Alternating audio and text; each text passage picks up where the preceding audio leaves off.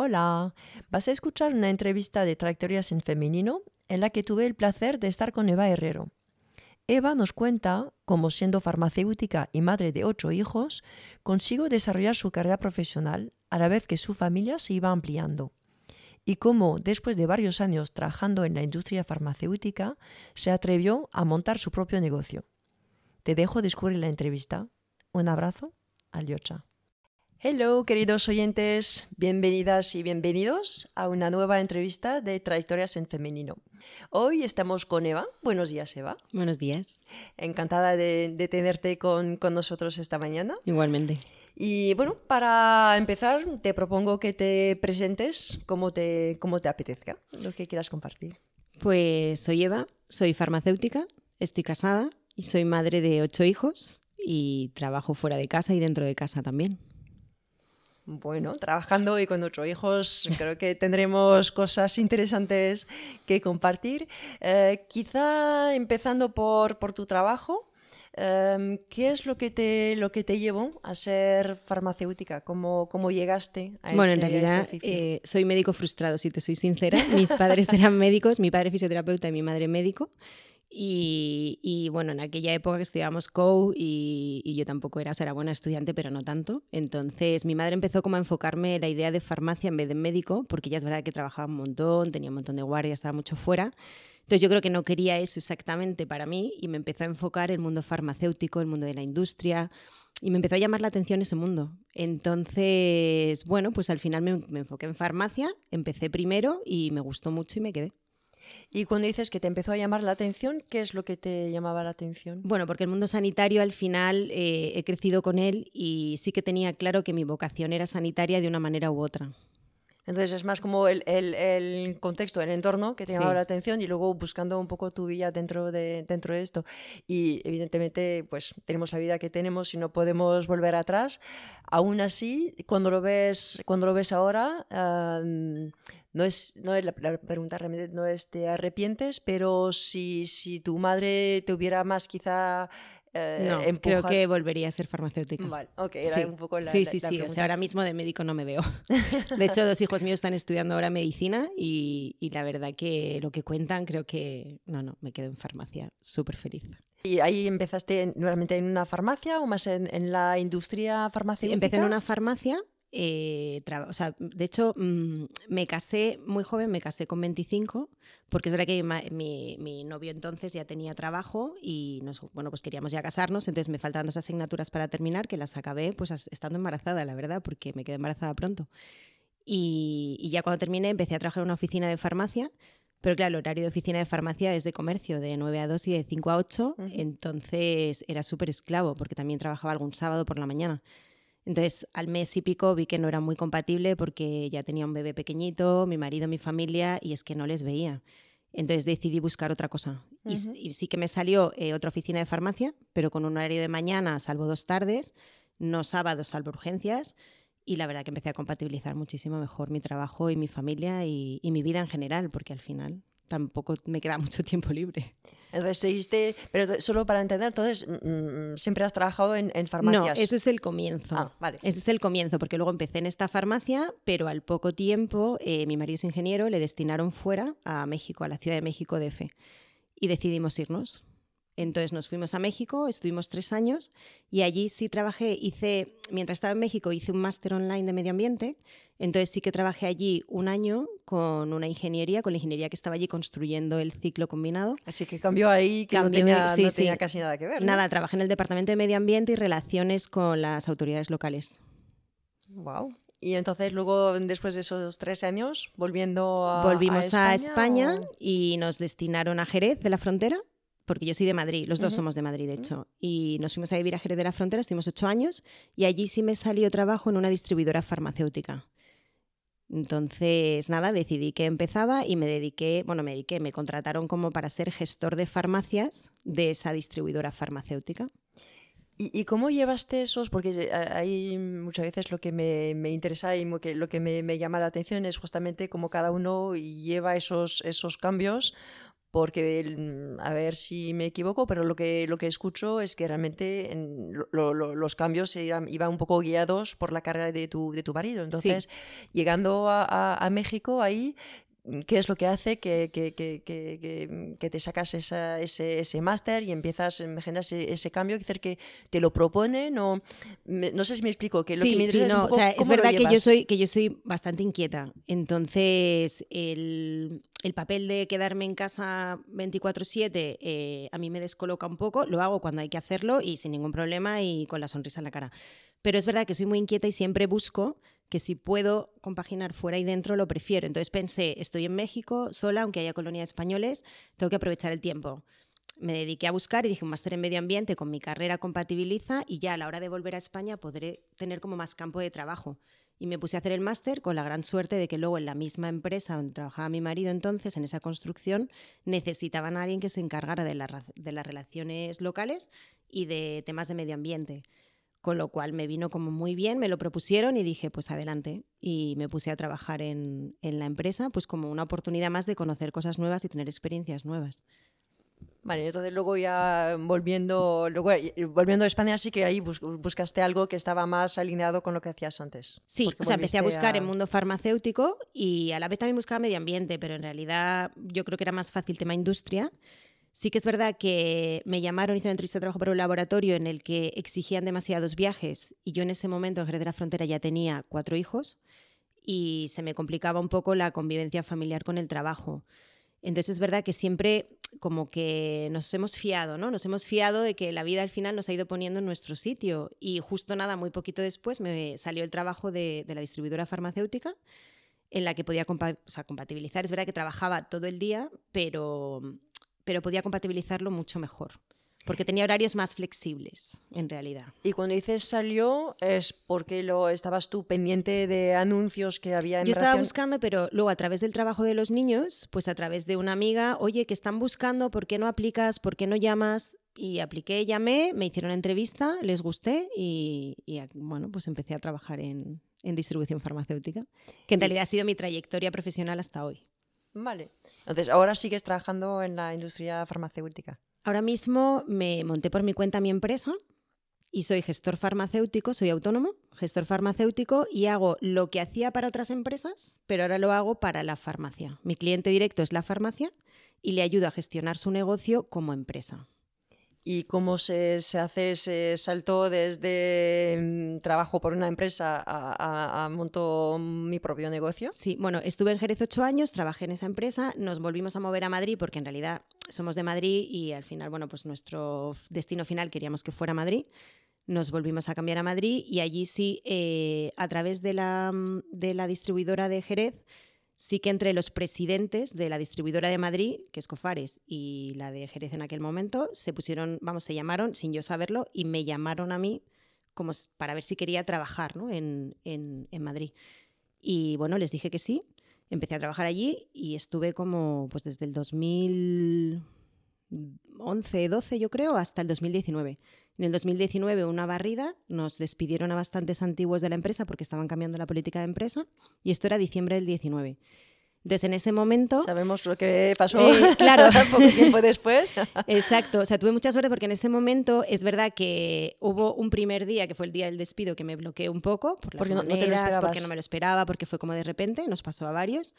Pero al día siguiente decidí que yo tenía que hacer algo y entonces la decisión fue, monto mi propia empresa. Este es el momento de ser mi propio jefe. ¿Y es una idea que ya habías tenido anteriormente, esa idea de poder montar tu negocio? Es verdad que lo, tenía un poco en la cabeza, que, ese trabajo que yo hacía para otras empresas podía hacerlo realmente como cliente final en la farmacia y ayudarle mucho más de lo que le ayudaba, porque al final si tú trabajas para una empresa, obviamente miras por los intereses de la empresa. Y, y bueno, al final, como mi cliente final era la farmacia, yo vi que podía ayudarle mucho más siendo libre y aproveché el momento. Entonces tuve la gran suerte, esto fue diciembre del 19, en marzo del 20 nos vino lo que nos vino y, justo fue en febrero del 20 tuve la gran suerte de que un grupo familiar farmacéutico me contrató para gestionar sus farmacias. Así que tuviste Entonces tuve mucha suerte. Sí. Aún así, dentro de la suerte hay también, a mí me parece, visto desde mi, mi, mi, punto de vista, eh, hay también por tu parte eso de lanzarte en, diciendo, claro, que claro, no me pierdo la seguridad de una empresa y aún así me, me, lanzo, ¿no? sí, no... me quedé parada, es verdad. O sea, es verdad que seguí aplicando a trabajos o a, o a laboratorios por si, bueno, a lo mejor una, una idea. Sí que tenía claro, es verdad, que después de la trayectoria que llevaba, quería algo más. O sea, es decir, quería, pues, el, si me ofrecen un trabajo en una empresa, pues que sea ya jefe de equipo o que tenga alguna responsabilidad más para tener más experiencia, para abrirme camino. Sí que tenía muy claro que no quería seguir en lo que ya estaba haciendo, porque no me veía toda mi vida haciendo eso. O sea, yo quería como avanzar. Entonces, entre medias de eso, alguien me dijo, oye, pues, eh, ¿sabes que puedes capitalizar el paro y montar tu propia empresa, que no es tan difícil? Y bueno, me empecé a enterar, empecé a leer, empecé a ver qué tenía que hacer y efectivamente no era tan difícil. Entonces capitalicé todo el paro, me monté la empresa con ese dinero y aquí estamos.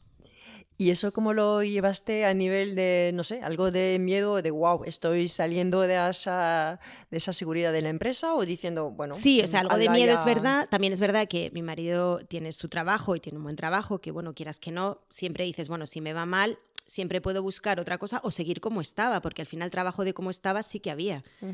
Pero bueno, digo, si me va bien, pues seguimos hacia adelante. Entonces, con miedo, por supuesto pero fiándote de que si lo haces bien y trabajas bien y eres buen profesional y no te asusta el trabajo, siempre te va a salir bien. Claro, por eso también lo que, lo que, lo que escucho y, que, me parece común a, muchas de las entrevistadas del, del podcast es, es, esa postura de mm, me atrevo, me lanzo, mm, no me quedo en una postura pasiva desde la queja de, joder, pues mm, en este caso, por ejemplo, me quedo en el paro o, me voy a México y a lo mejor pues no puedo hacer el oficio que hacía antes. También escucho esa parte mm, dinámica, proactiva de, bueno, es que busco busco soluciones y, me adapto a, la, nueva situación y, a, lo que me pasa. Pues es verdad que yo siempre he sido muy optimista y también es verdad que la vida a veces te hace entender cosas. por ejemplo, mi padre hace 18 años se murió de una manera muy repentina, em, fue muy doloroso, pero, pero te hace ver que al final la vida hay que gastarla. Mm, la mm, tenemos mm. para gastarla, no la puedes guardar. Entonces, una vida bien vivida, que te lanzas a todo, que el no ya lo tienes, lo más que te puede pasar es que consigas muchas cosas. Mm, mm. Que si te quedas parado, al final el no ya lo tienes, pero es que si no haces nada, vas a seguir en el no. Con lo cual, yo creo que ahí mi actitud cambió mucho. Yo sé que cuando, cuando llegué a España y cuando empecé a aprender el, español, hay un refrán que siempre me ha llamado mucho la atención y es ese de mejor un, mal, un malo conocido que un bueno por conocer. Y, y, a veces no es verdad.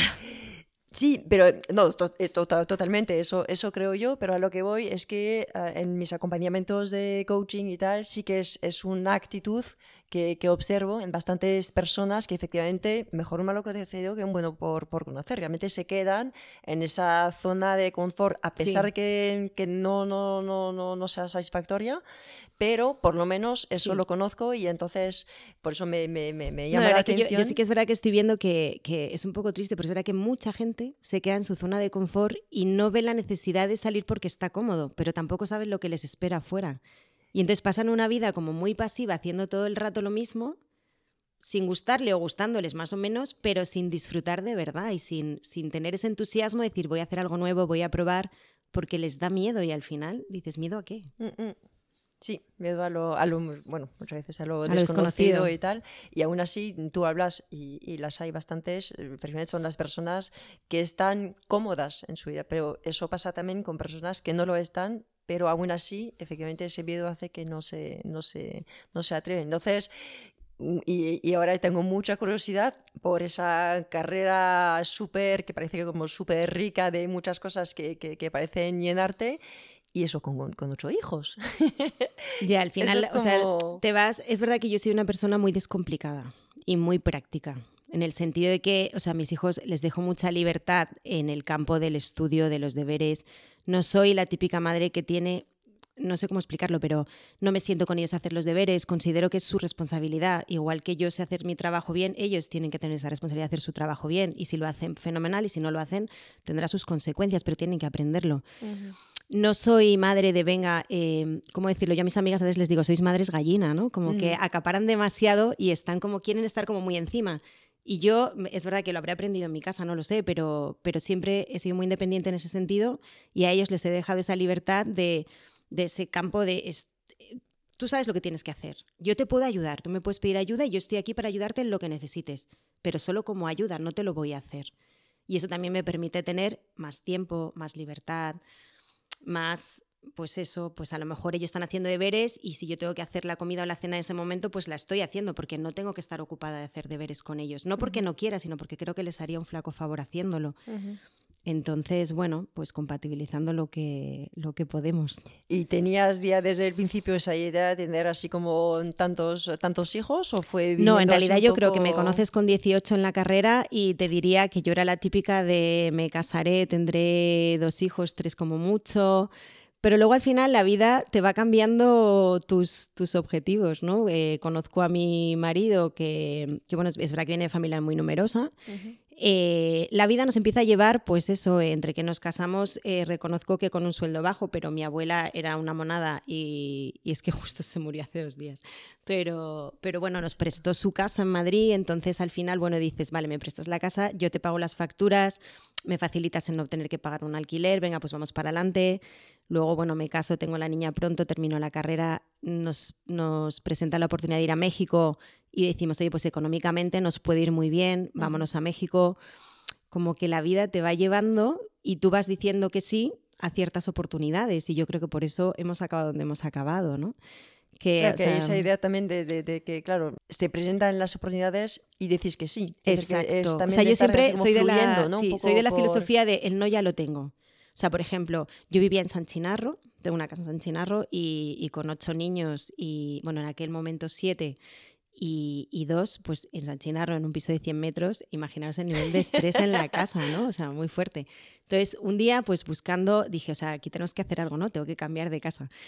Y buscando, pues encontré en el idealista una casa eh, a mi gusto maravillosa. Y incluso mi marido me decía, estás loca. O sea, no, es imposible. O sea, no nos llega, no podemos, no tal. Y yo pensé. Pero, pero loca por, por porque, era una casa muy grande, porque estaba un poco retirado de, de, San Chinarro, no estábamos acostumbrados. El precio era más o menos, a ver, no era muy grande, pero era elevado para nuestra economía y nuestros. Entonces, yo pensé, bueno, el no ya lo tengo.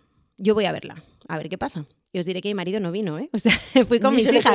no se lo creía, era como estás loca. estás loca tú, Sí, sí, entonces nada, vine, conocí a la dueña, le caí en gracia eh, y bueno, pues llegamos a un acuerdo. Yo en la zona en la que iba ahora mismo tampoco estaba acostumbrada, entonces le dije, mira, yo no estoy acostumbrada, vamos a llegar a un acuerdo, a lo mejor te alquilamos un par de años y luego si veo que me acostumbro y que tú quieres, porque la casa estaba en venta en realidad. Ah, vale, Y llegamos a un acuerdo, eh, empezamos en alquiler y, y luego, bueno, pues vino el último niño y ya dije, o sea, de aquí no nos podemos mover ni volver a San Chinarro porque ya es imposible. Y al final aquí nos quedamos, ¿no? Que al final, bueno, pues el no ya lo tengo, ¿qué me puede pasar? Que me digan que no o que no me cuadre, pues, pues ya está, pues fenomenal. Pero al final cuadro. Claro, es que mm, yo, yo por, lo menos es mi, mi, forma de verlo, creo que con esa, con esa actitud realmente te abres muchísimas posibilidades, opciones y entonces... Claro, si yo hubiera dicho que no, hubiera, hubiera hecho caso a no estás loca, pues al final seguiríamos en San Chinarro y ya te digo yo que no era viable, o sea, no sé dónde hubiéramos acabado, yo creo que todo es en un manicomio, pero, pero en cambio, bueno, pues ahora estamos aquí muy bien. ¿Y sigues teniendo a los, a los ocho en casa? ¿O decir, coinciden, no me doy cuenta, por, por el rango de, edades? ¿O ya los mayores, hay algunos que ya han empezado a salir de casa? Bueno, la mayor justo este año eh, se ha ido a Irlanda, ha terminado la carrera y se ha ido a Irlanda, su primer trabajo, a ver, nada, está contenta y, y bueno, a ver qué tal, que tiene 23 años. Y luego están los otros dos que tienen 20, mm, no, a ver, 21 y 20, que estudian medicina, que siguen en casa la otra que tiene 18, que ha empezado magisterio, que también sigue en casa. Bueno, la verdad es que todos siguen en casa, menos la mayor. y los peques que siguen en el cole. Así que además por las edades que estás diciendo bastante, bastante seguidos. Sí, yo creo que entre ellos se llevan más o menos dos años y vamos, casualidad, nada premeditado, ¿eh? casualidad. Y el peque, que sí que es verdad que es el peque, que se lleva cinco años con la anterior. Y entonces, aún así, dices, no estaba con ellos con los deberes, etcétera, pero tengo curiosidad por esa capacidad de compaginar el, trabajo y, repito, además, un, por lo, que cuentas, una carrera que, te gusta, eh, etcétera, de cómo lo combinas con otro hijo. a nivel logística, mm, ¿participan mucho en las tareas de casa o tenéis a lo mejor mucha ayuda? no, eh, bueno, es verdad que siempre he contado con ayuda externa, es verdad, cuando nació el pequeño, el pequeño tiene síndrome de Down, entonces sí que cuando nació me planteé tener interna y tuve interna dos años. Y bueno, bien, pero lo normal es que he tenido siempre es una externa que venía a casa cuatro o cinco horas a ayudarnos un poco, sobre todo con lo, con lo más durillo, ¿no? La limpieza y, y, la ropa. Y el resto, pues entre todos más o menos hemos ido organizando. Es verdad que les intento inculcar un poco el orden. O sea, tu cuarto, pues si sales con la cama sin hacer, yo no te la voy a hacer. Cuando vuelvas va a estar igual y nadie te la va a hacer porque es tu responsabilidad. Entonces, la ropa tirada es tu problema. Si no la bajas a la lavadora, no se va a lavar. Entonces, ahí sí que es verdad que soy bastante, o intento ser por lo menos bastante estricta en eso para que ellos sepan. Mm. porque sí que es cierto que escucho o, veo y a nivel cultural ahí sí que puedo ver quizá un poco de diferencia entre, entre España y, Francia en, un poco lo que tú decías antes en ese, en ese rol de, de mamá gallina y haciendo mucho por, por, por sus hijos. Sí, sí, yo tengo amigos que efectivamente o, son extranjeros o viven fuera y se les nota un montón, cosas que a lo mejor a mí me llaman la atención, que ellos lo ven como normal. Mm. Y yo recuerdo que cuando, cuando llegué a España mis tres hijos eran, eran pequeños y, y cuando empezaron así a, ir a casa de amigos o, que tenía amigas españolas que venían a casa y de escuchar muchas veces ese comentario de, wow, pero sí con, no recuerdo qué, qué edad tendría, pero bueno, ya, ya sabe ponerse el abrigo solo, ya sabe atarse los cordones, ya sabe, ya sabe, como que estaban sorprendidas de muchas cosas. Eso te, te cuando trabajas teniendo hijos, mm, ocho, mucho más todavía, pero creo que eso... Y luego eso me descomplico, quiero decir... Eh, mamá, quiero ir a fútbol, fenomenal. Si hay fútbol dentro del cole, vas. Si tengo que llevarte a las 7, pues lo siento, pero no vas, irás cuando puedas, cuando seas autónomo y puedas ir tú solo. Y no pasa nada, o sea, no se frustran. Si no van a inglés o a francés o a piano y no pasa nada, o sea, ya irán, quiero decir. Que ahí también a veces nos empeñamos mucho, ¿no? En meterles un montón de cosas a los pobres y nosotras nos complicamos porque al final son trayectos innecesarios o necesarios, a veces lo son, pero habría que intentar compaginar pues yo, por ejemplo, tenía el pequeño de, que tiene síndrome de Down, pues había que llevarle a terapia, obvio, porque hay que estimularle y tal. Entonces yo intentaba que las terapias, bueno, lo conseguí, o sea, poner la terapia a mediodía. ¿Que comía un sándwich ese día? Pues, pues no pasa nada, o sea, quiero decir, pero luego no me complicaba en el tráfico de Madrid de llevarle a las 7 de la tarde al pobre niño, dejando a los demás. Ahora, todo, yo creo que organizando el horario y teniendo orden, todo sale mucho más fácil. Eso y, lo, que, lo que escucho dentro de lo que dices, y es algo en lo que yo creo también, es eh, algo de presión que te quitas a ti mm, en, en relación o en comparación con muchas mujeres que pueden ponerse esa presión de tengo que ser la mamá ideal Exacto. En, su forma de verlo como, como un ideal de y entonces efectivamente tiene que tener como no, no un, un, sándwich sino un tupper realmente con una comida que no sé qué estereotipos exacto tengo que llevarle a todas esas actividades que, que, que, que, hay un poco con ese, esa forma de ver el niño rey bueno visto visto por sí, mí sí sí pero es así es verdad o sea yo al final mis hijos pues gracias a Dios o sea han salido buenos estudiantes bueno hay de todo tengo alguna que le ha costado más que a otros pero, pero bueno, ahí están con sus carreras, con sus responsabilidades y, no han sido niños de ir a 800 clases extraescolares de, y no pasa nada. O sea, quiero decir, tengo a dos que juegan fútbol, tengo a otro que, bueno, no sé, cada uno hace sus cosas, pero bien organizado y con orden, al final todo sale, ¿no? Mm, creo que eso es, algo que, muchas mujeres nos podemos eh, llevar y quedar como, como reflexión de, cuidado con, con, esa presión que nos estamos uh, Sí, porque tú estamos que nos creemos como que si no hacemos eso ya no somos madres perfectas. No, no te equivoques. Es que el ser madre no significa que le lleves a siete extraescolares. Es que no es eso. Sí, porque luego es el famoso síndrome de la superwoman que, queremos. Entonces eso implica que tenemos, tenemos, es lo que, lo que pensamos muchas, tenemos que ser la mejor madre, la mejor esposa, la mejor en el trabajo. Y dependiendo de, lo que, de los criterios que, pongamos como mejor, entonces luego podemos acabar con una carga mental que, Exacto. es o sea, yo creo que, a ver, yo em, por mi experiencia, lo que yo he aprendido, ¿no? Que yo creo que haciendo las cosas con entusiasmo y poniendo ganas y amor sobre todo en lo que haces, al final, no sé si eres perfecta o no, pero eres lo que quieren los demás y tú, y tú realmente te sientes bien y te sientes feliz porque vas de otra manera por la vida, ¿no? Pues espero que lo que digas pueda inspirar Ojalá. a muchas personas y entonces justamente eh, para las, las, personas eh, más bueno, mm, jóvenes o, y, de todas edades evidentemente, pero para las, las eh, jóvenes que nos, que nos escuchen, ¿qué, podrías compartir con ellas, qué podrías decirles para, para avanzar en, en, la vida y hacer las elecciones que, que, las puedan hacer felices? Pues yo creo que, que no tengan miedo a la vida que se desgasten, que se desgasten y que pongan pasión y entusiasmo en lo que hacen. Y sobre todo sonrisa, que la gente necesita sonrisas. Y yo creo que así la vida te devuelve mucho más de lo que tú das. Y, y bueno, pues al final yo creo que miras hacia atrás y dices, oye, pues tengo una buena vida, ¿no? Y me ha ido todo bien. A ver, que luego la vida también te da mm, sustos y, y por No es un supuesto camino no de todo- rosa todo el tiempo. Exacto. No es ni- o sea, aquí hay lucha diaria. O sea, lucha diaria en el sentido de que yo tengo que poner esfuerzo, por supuesto, y a veces tienes que poner cosas que te cuestan, siempre. Pero la actitud, yo creo que es lo más importante. Si tú tienes una actitud ante la vida mm, optimista, sonríes y te levantas diciendo, hoy voy a sonreír a todo el mundo, la vida te cambia. Te lo prometo. Bueno, sabemos que la sonrisa se escucha, se escucha en la voz, entonces espero, oye, queridos oyentes, que, que hayáis eh, escuchado la, la- la sonrisa de, de Eva, porque por estar frente a ella mm, se la ve tanto en la cara como en los ojos. Entonces, muchísimas gracias, Eva. Muchísimas gracias a vosotras, sí, sí. Ha sido un, un placer y, bueno, queridos oyentes, espero que os haya gustado, interesado e inspirado esa entrevista. Bueno, queridos oyentes, qué gusto compartir ese momento con Eva. Lo que me parece llamativo e inspirador de su trayectoria es cómo supo adaptarse a las diferentes etapas de su vida. Cambió de trabajo cuando empezó a tener hijos. Cambió de nuevo cuando se fueron a vivir fuera de España. De nuevo cuando se quedó sin trabajo. Es claramente actriz de su vida. No se queda en una postura frustrada, en la queja, sino que toma las riendas, toma iniciativas, se construye un camino profesional que le conviene. Dice que ha tenido suerte en diferentes ocasiones, pero reconoce que a la vez ha sabido provocar las oportunidades.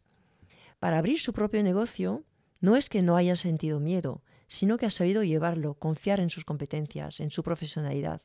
Dicho de otra forma, supo atreverse, con esa frase muy potente de el no ya lo tengo. También me parece llamativo el entusiasmo, la alegría que pone en lo que hace. Espero que esa entrevista os haya gustado, interesado e inspirado. Un abrazo. Aliocha.